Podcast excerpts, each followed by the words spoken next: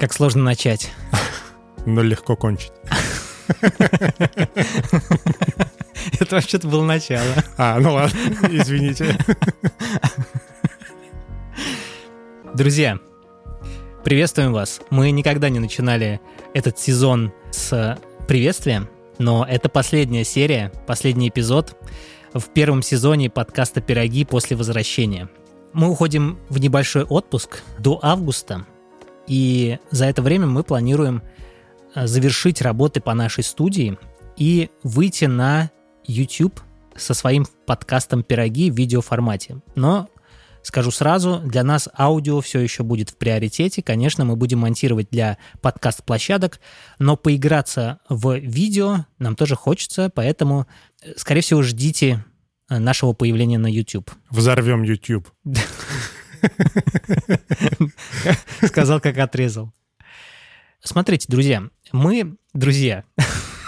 В первую очередь, мы друзья. да, давайте так, мы с вами друзья. Мы арендовали помещение, в котором хотим производить запись подкастов, не только нашего, кстати, и запись видео, и не только нашего подкаста. И вся вот эта вот история с арендой помещения, с оборудованием э, требует от нас денежных вливаний, денежных затрат. И мы подумали, что можем к вам обратиться за помощью. Мы хотим вам предложить вступить в наше сообщество э, друзей пирогов на Патреоне и помочь нам справляться с финансовыми тяжбами. Затратами. Затратами. Тяжбы это не назовешь. Если вам интересно и вы хотите получать от нас дополнительный вид контента, то переходите по ссылке в описании этого эпизода и подписывайтесь на удобный вид контента на Патреоне.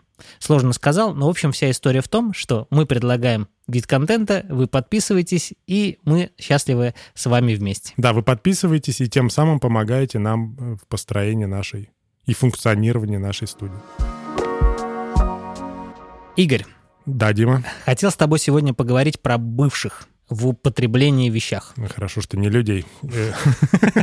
Можно, кстати, про бывших людей поговорить. Да, в следующий раз. Да. Смотри, я вообще раньше никогда и ничего общего не имел с бывшими вещами, с БУ вещами.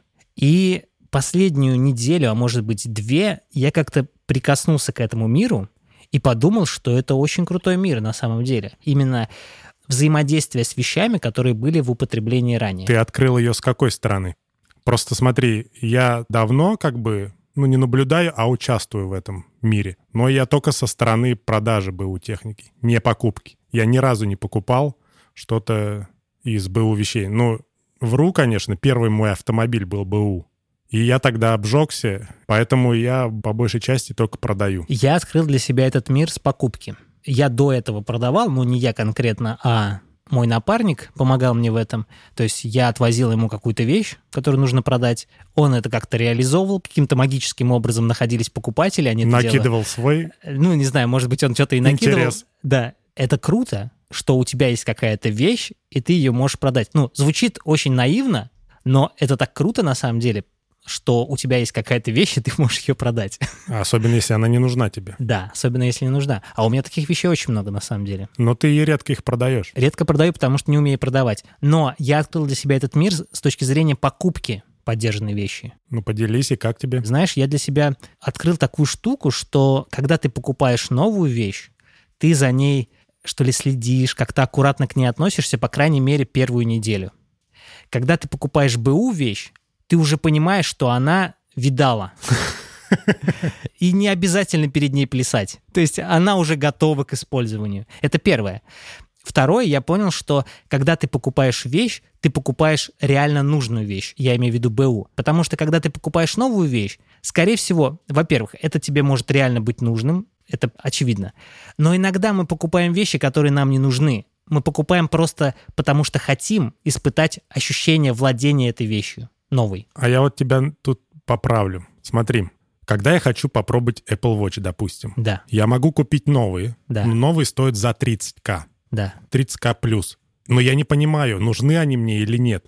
Поэтому мне проще купить их БУ, тысяч за 15 какой-нибудь версии попроще, Да. и тем самым попробовать за гораздо меньшие деньги. нежели я купил бы новый. Это, да, правда. Я имел в виду вещь больше профессионального характера.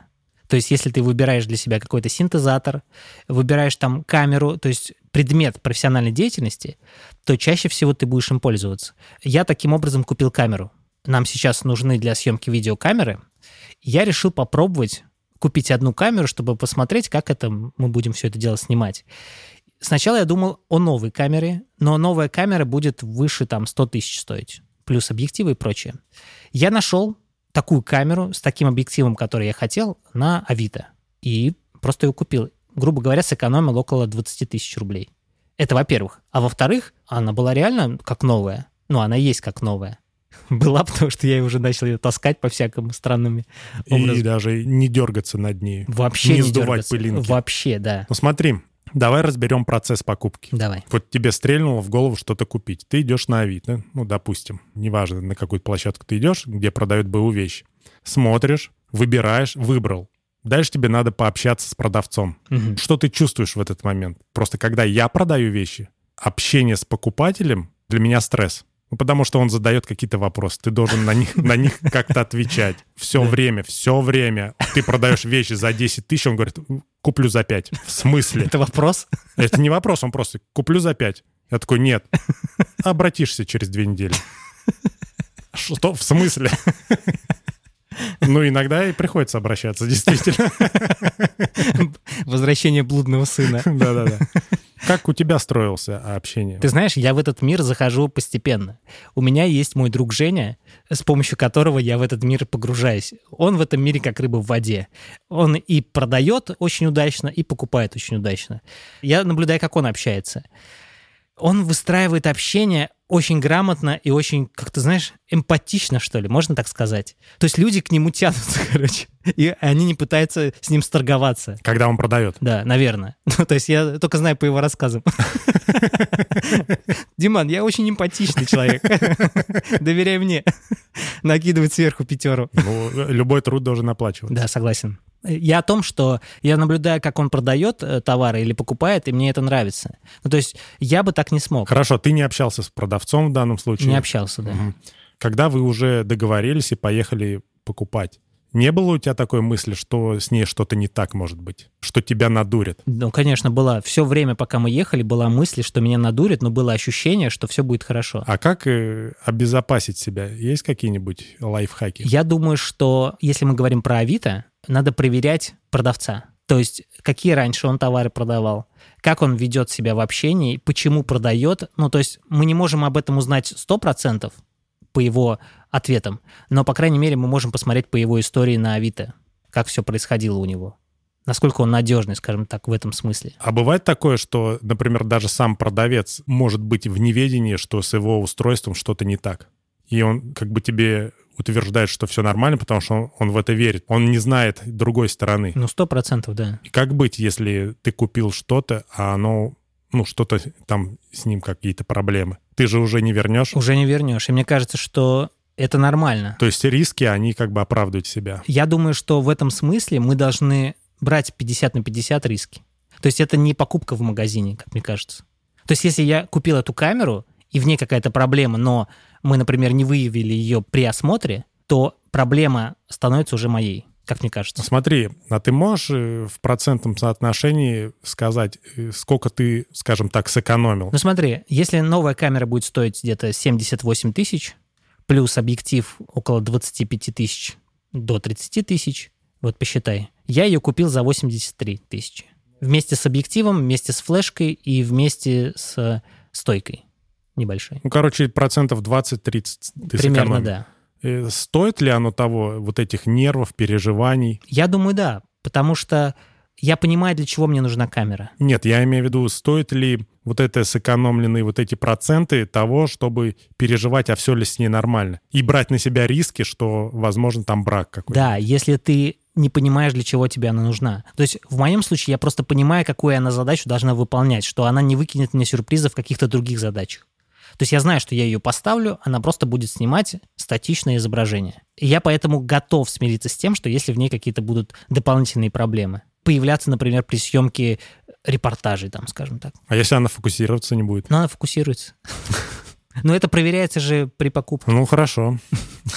Ну, а у тебя как? Во-первых, мне не нравится, ну, скажем так, грубо, может, скажу, поношенные вещи. Мгм. Ну, я не могу пользоваться теми вещами, которыми уже пользовались. Но какие- Особенно незнакомые люди. Ладно, Какие- у своих. Какие вещи относятся к поношенным? Например, БУ автомобиль. Уже поношенный считаешь? Да, я не могу себя заставить покупать новый автомобиль. Хотя я прекрасно понимаю, что я что-то упускаю в своей жизни. Ты имеешь в виду БУ автомобиль, БУ, ты да. сказал новый. Потому что, грубо говоря, за миллион рублей я могу купить новый Kia Rio, ну, условно говоря. А БУ автомобиль я могу купить какую-нибудь Mazda шестерку. Мгм. То есть совсем другого класса автомобиль. Да. А то и BMW какой-нибудь. И такое ощущение, что как будто я что-то теряю в этом. Ты знаешь, вот с точки зрения автомобилей, первое, да, что нас может останавливать, мы когда садимся в салон, то есть мы хотим ощущать новый салон. Когда мы покупаем БУ автомобиль, это уже не новый салон, но этот вопрос быстро решается. Во-первых, химчистка. Во-вторых, твой автомобиль тоже БУ. Через месяц он уже выглядит как БУ. Окей, ты за ним ухаживаешь, но ты также можешь привести в порядок и БУ автомобиль. Ну, тут больше страх, что с ней в техническом плане. Она Да. ушатанная просто. Второй момент. Ушатанный в техническом плане. Этот вопрос решается при покупке. Когда ты покупаешь автомобиль, ты приводишь с собой какого-нибудь профессионала, который знает, как покупаются автомобили и как проверять автомобиль на вот эту ушатанность. Ну, по крайней мере, ты загоняешь ее на СТО, поднимаешь и смотришь, все ли с ней в порядке. Это да, но как долго прослужит та или иная деталь у поддержанного автомобиля? Новый ты, она на гарантии. Как бы ты не паришься там несколько лет. Мгм. И ты понимаешь, что новая деталь, ну, значит, у нее все равно есть какой-то ресурс, она там условно год прослужит, не вынося мозг. Покупая поддержанную машину, да, ты ее осмотришь, она окей. Но сколько она так будет окей? Какой срок? Слушай, когда ты покупаешь поддержанный автомобиль, ясно, что ты меняешь расходники в первую очередь, даже если их недавно меняли. Второй момент, детали, которые уже подходят к сроку эксплуатации, ты их тоже меняешь. И дальше она служит тебе так же. Не, просто смотри, возьмем двигатель, либо коробку, у нее есть свой ресурс. Даже она, если исправна, но у тебя уже по километражу подходит уже как бы ее ресурс, что делать? Я согласен, да, есть автомобили, там Audi, у которых есть ресурсные детали, которые там через 200 уже все, ну, то есть под замену. И они стоят действительно больших денег. И многие люди действительно попадают на это, когда покупают автомобиль, подходящий к этому сроку, покупает автомобиль, там, скажем, за полтора миллиона, и потом еще попадает на 200 тысяч, покупая необходимую деталь. Есть такое, но все-таки вот к выбору автомобиля нужно подходить более осознанно, как мне кажется. Ну вот пока я до этого не дошел, поэтому пока БУ автомобили мимо меня. Есть люди, которые действительно покупают только БУ автомобили, и они подходят к этому разумно. Потому что ты, выгоняя новую машину из салона, ты сразу Теряешь, да. 20% можешь высчитывать. Даже если ты на следующий день ее захочешь продавать, все, цена не будет такой, за которую ты ее купил. И ты за такой же бюджет на новый автомобиль, ты можешь БУ купить классом выше автомобиль. И это круто. Но, блин, вот все-таки вот такие вот мелочи, как-то, я не знаю. Я понимаю, что салон можно перетянуть на крайняк, если даже а, химчистка не поможет. Ну, блин, ну это же геморрой. Это не геморрой. Я в прошлом году занимался автомобилем, вот э, там стекло, не менял стекло, а покрытие стекло делал а, для того, чтобы царапин меньше было и визуально красиво все смотрелось. При этом я в этот же момент немного подремонтировал сиденье, у меня там порвалась кожа. И это заняло буквально два дня. То есть я отдаю автомобиль, плачу деньги, это занимает два дня, забираю новый автомобиль, грубо говоря. Я хотел сказать о том, что если ты покупаешь новый автомобиль, от тебя не требуют затрат ментальных, что ты переживаешь, что с этим автомобилем могло бы быть не так. Хотя и с новым автомобилем может быть что-то не так. Кто знает, как его довезли, и кто знает, что с ним было до этого. Но когда ты покупаешь поддержанный автомобиль, здесь от тебя требует больше внимания. И здесь должна быть готовность ехать за автомобилем. В другой город э, за тысячи километров тоже. Ну и плюсом надо закладывать бюджет, плюс еще какие-то деньги. Конечно, да. Плюс деньги на восстановление каких-то элементов деталей. Купил бы ты себе БУ iPhone? Я сейчас думаю, что да, купил бы. Почему? Я последнее время начал покупать БУ вещи и не вижу в них ничего плохого. То есть я купил вещь и сразу автоматически считаю, что она моя. Все. Чем она отличается от новой, не понимаю. Внешним видом? Ну, вообще нет. Если я выбираю, вот я приехал, смотрю на внешний вид, что он в целом окей, все, я покупаю. Для меня становится так, что как будто бы я с этой вещью уже жил. То есть она выглядит так, как будто она уже у меня была. То есть я сейчас смотрю на свой iPhone, и если бы я купил сейчас поддержанный iPhone в таком же виде, то просто через пару часов у меня стало бы ощущение, что эта вещь была у меня всегда. Ну, одно дело знать историю телефона, как им владели, что с ними делал. Может, он из воды не вылазил. Но ты про технические характеристики. Мы, конечно же, можем ошибиться, но, скорее всего, цена этого айфона будет ниже, чем по рынку такие же айфоны продаются. Просто сейчас есть сервисы, угу. которые, во-первых, скупают, даже не скупают, их сдают в трейдинг, покупая новый телефон. И вот эти сданные в трейдинг смартфоны, ну, с ними там что-то делают, и потом перепродают. В таких конторах бы я, наверное, себе смог бы рассмотреть варианты покупки такого телефона.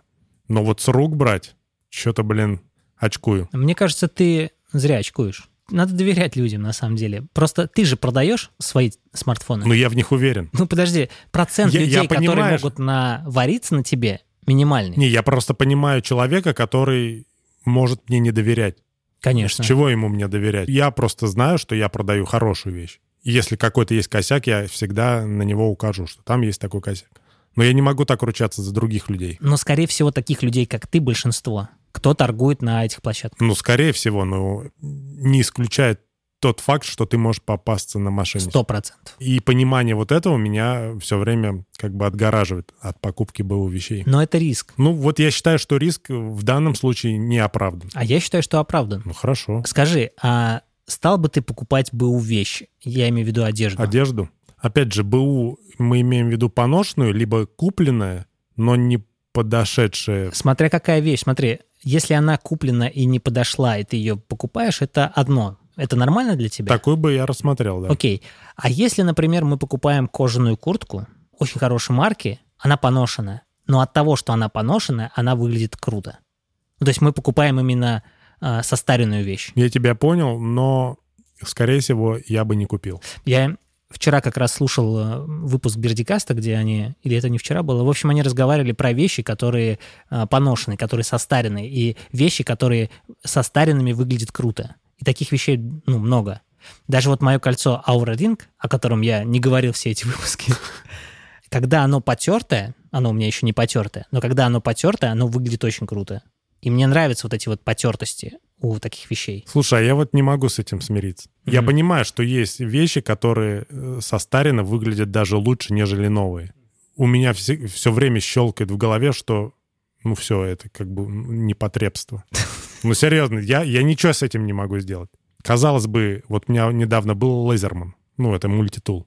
И он серебристого цвета, но там были биты, это типа отверточки такие mm-hmm. маленькие. Они черные. Я вытаскиваю эту биту, она там, ну, в специальный, скажем так, кармашек спрятана. И я ее достаю, и она уже царапается. И мне уже стало грустно, потому что новая вещь, которой я даже по назначению еще не попользовался, я ее только вытащил оттуда, она уже покорябанная. Там некоторые успокаивают, ты что, ну вот эта вещь, она и должна быть такая немножко ушатанная, это же рабочий инструмент. А я такой, блин, ну нет. Вот я с тобой и согласен, и нет. Для меня есть вещи, категории вещей, которые не может быть ушатаны. Например, это MacBook, моя звуковая карта и iPhone.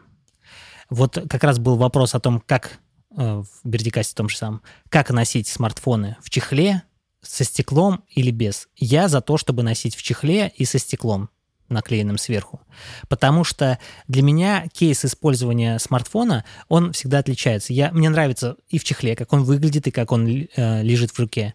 Также мне нравится снимать чехол и иногда пользоваться без чехла. Но при этом я хочу на него, его наблюдать э, в целости и сохранности, без каких-либо царапин. Большую часть времени я ношу в чехле. Иногда я снимаю на пару дней, у меня свежий классный iPhone потом снова помещаю в чехол, просто разный кейс использования. Не потому, что я хочу э, его сберечь, но при этом я его сберегаю. И при этом я наслаждаюсь его видом, когда снимаю чехол. То же самое там с MacBook и звуковой картой. Но есть вещи, например, те же самые инструменты, которые круто, когда покоцаны. Ну, в хорошем смысле. Потому что тем самым они создают э, ощущение того, что они рабочие инструменты. Это очень круто. Я с тобой тоже согласен отчасти и не согласен. Ну, потому что все равно, для чего бы вещь не предназначалась, все равно мне приятнее, когда она свежевыглядящая. Вот я пользуюсь айфоном в чехле не потому, что мне нравится в чехле пользоваться им, а потому что, чтобы его как можно медленнее ушатывать. Мгм. Была бы моя воля, я бы носил без чехла, без всяких пленок, без стекол. И я не понимаю, как э, Сергей Епихин пользуется ноутбуком, у которого там какая-то странная коцка Да. прямо на видном месте. Я бы, наверное, сразу же бы искал варианты смены этого компьютера. Ну, согласен, я бы тоже. Но для меня это, да, действительно важно. У меня, когда на моем первом макбуке снизу, я, видимо, поставил его, и там какой-то камушек, может, был, и он помял. Его не видно, но меня на- настолько бесило, что я с того момента, как я это заметил, я искал варианты, короче, избавления от этого, от этой вещи. Игорян, ну с этим надо поработать. Это психологическое что-то. себе. Что-то ты в себе не принимаешь, я так думаю. Мне кажется, я много себе в себе что не принимаю. А ты можешь в себе принять шрам? Шрам, да, вообще легко. Вот у меня недавно полученная царапинка, я к ней... И что, окей? Спокойно Ты, отношусь. ты себя в чехол не хочешь засунуть? В пакетик? Я и так в кожаном чехле. Да. Нет, ну кожаный чехол и сверху еще Еще чехол один. Ну, одежда, да. Мне нравится, когда у профессионала какого-нибудь профессиональный инструмент какой-то знаешь, с потертостями. То есть, если я, например, увижу видеографа, видеооператора с немного потертой камерой, и он не брал ее в аренду, а это его камера, то я ему буду больше доверять, потому что выглядит так, как будто он ей пользуется каждый день. А если у него камера новая, то, скорее всего, он ей вообще практически не пользуется, а просто иногда расчехляет, когда нужно приехать на какой-нибудь очередной заказ. То есть я больше буду доверять человеку, у которого вещь использовалась в профессиональном качестве. Слушай, ну вот ты придешь со своим э, нулево выглядящим макбуком Да, куда-нибудь на запись подкаста к каким-нибудь клиентам, да. заказчикам. Ну, они посмотрят, скажут, ну, не, он не серьезный. Не, Он MacBook- только распаковал свой MacBook. MacBook это другое. Мы говорим о, о тех вещах, когда, например, человек снимает в Ну, каких-то хорошо, ми- экстремальных... хорошо, микрофон. Слушай, ну мой микрофон, который у меня сейчас, он выглядит немножечко такой покоцанный в плане того, что он немножко выцвел. Ну, фиг знает. Но это не то, Игорян. Микрофоны, все вот эти вещи, которые эксплуатируются вот прямо сейчас за столом, они должны быть аккуратными. Это не концертный микрофон. Если бы это был концертный микрофон, понятно, что он был бы ушатанный. Там у него было замято что-то, потому что drop the mic делают всякие стендаперы. Хорошо, если бы твой микрофон был поцарапан, вот здесь, например, такая царапина глубокая. Я окей бы к этому отнесся. Тебе я бы наклеил бы сюда наклеечку, если что. То есть я стал к этому относиться проще. Я даже бы сейчас простил бы, не дай бог, у меня появится царапина на моем макбуке, но я бы это простил. У тебя потертости появятся, у тебя Space Gray. Не, у меня, знаешь, у меня на клавише пробел, потому что я когда монтирую подкаст, я все время нажимаю пальцем большим на пробел в одном и том же месте. И у меня тут такая потертость, и она меня дико бесит. Слушай, а скажи мне, пожалуйста, когда ты покупал свою фотокамеру, важно ли тебе, ну, понятно, что там потертости, царапины, но важно ли тебе, чтобы он был чистенький в плане того, что вот не залапанный, ну, чтобы продавец подготовил его к продаже? Конечно, конечно, да. То есть ты на это обращаешь А, внимание? Сто процентов, да. А как будет быть с телефоном? Ты же, даже когда ты его подготовишь, ну, ты его приезжаешь показывать, ты же его достаешь, и он уже заляпанный. Да никак здесь. Но я думаю, что человек должен понимать, что это нормально. В этом нет никакой проблемы. Одно дело, если бы телефон был вообще не заляпанный в хлам, то есть это были какие-то сладкие, знаешь, остатки там чего-то. Ну или смотри, вот системный блок, да, ты купил? Да. Вот если бы там где-то на материнской плате или там на видеокарте пыль пыль, была. была, ты бы как к этому? Смотря для чего я покупаю. Ну, Если- неважно для чего. Вот ты покупаешь БУ вещь себе в использовании. Тогда я бы парился бы, но если бы я понимал, что этот компьютер по низкой цене и производительность его оправдана, я бы взял даже с такой вот штукой. Просто я понимаю, для чего я это покупаю. И говорю, большинство людей покупает вещи просто, чтобы они стояли и ими наслаждаться. Если в таком контексте, то да. А если в рабочем контексте, то какая тебе разница, есть там пыль или нет? Ну, понятно, что пыль это условно, ну, там какая-то потертость, например, на блоке. Это не имеет значения. Хорошо, а при продаже автомобиля, например, у тебя, ну, ушатанный салон, тебе пофигу, ну, как бы, ну, вот он ушатанный, берите вот что есть. Либо ты бы старался как-то это перетянуть или, там, не знаю, отполировать что-нибудь. Мы продавали в прошлом году автомобиль, и мы просто э, отвезли его на химчистку, и там, где были какие-то пятна, потому что на тканевом салоне всегда есть пятна, особенно если у тебя дети, они просто оттираются, и все, у тебя, грубо говоря, новый салон. То есть смотри, если бы я себе покупал автомобиль, и в нем что-то в салоне меня не устраивало, ну вот внешне он какой-то не такой, и я понимаю, что это можно исправить там с точки зрения перетянуть его или химчистка, я бы себе взял, окей. При том, что я, например, покупал бы до этого автомобили. Если бы я был новичком в этом смысле, то, скорее всего, я бы подумал, нет, и мне нужно другой автомобиль искать. Я бы даже не задумался, что это можно исправить. И достаточно быстро. И в этом никакой проблемы не будет. Не, ну это понятно, но чья это проблема? Исправление вещи, которые покупается, продается. Если продавца это не парит, то это проблема покупателя. Ну, продавца, понятное дело, не парит, потому что он выставил. Ты, как покупатель, будешь смотреть данный экземпляр или найдешь что-нибудь по... Если меня это парит, я спрашиваю, а можно ли здесь, например, сделать скидку на это? Он говорит, нет, я скидку не буду делать. И здесь у меня выбор. Либо покупать с этим и исправлять это, либо искать другие варианты. Я думаю, что это не причина того, чтобы не покупать. Слушай, а вот такой момент. Здесь по большей части вещей, наверное, касается. Например, по сути, некоторые вещи, ну, в смысле, в плане одежды, я мог бы перепродать, ну, как БУ, но я выкидываю.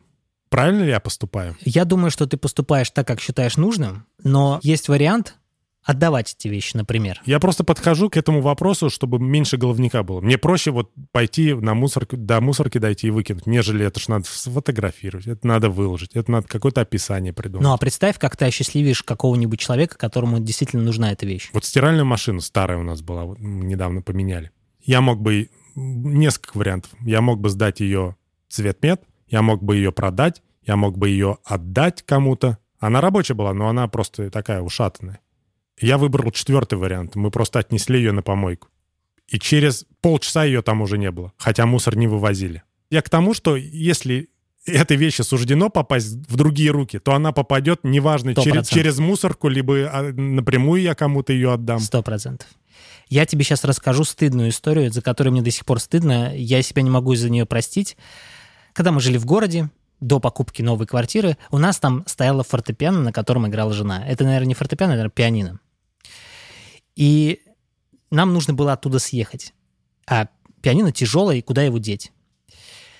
И, по сути, если бы сейчас я это делал, я бы нашел того, кому нужно это пианино. Ну, может, объявление дал, кто-нибудь бы его забрал, скорее всего. Э, шанс, конечно, минимальный, но попробовать стоило.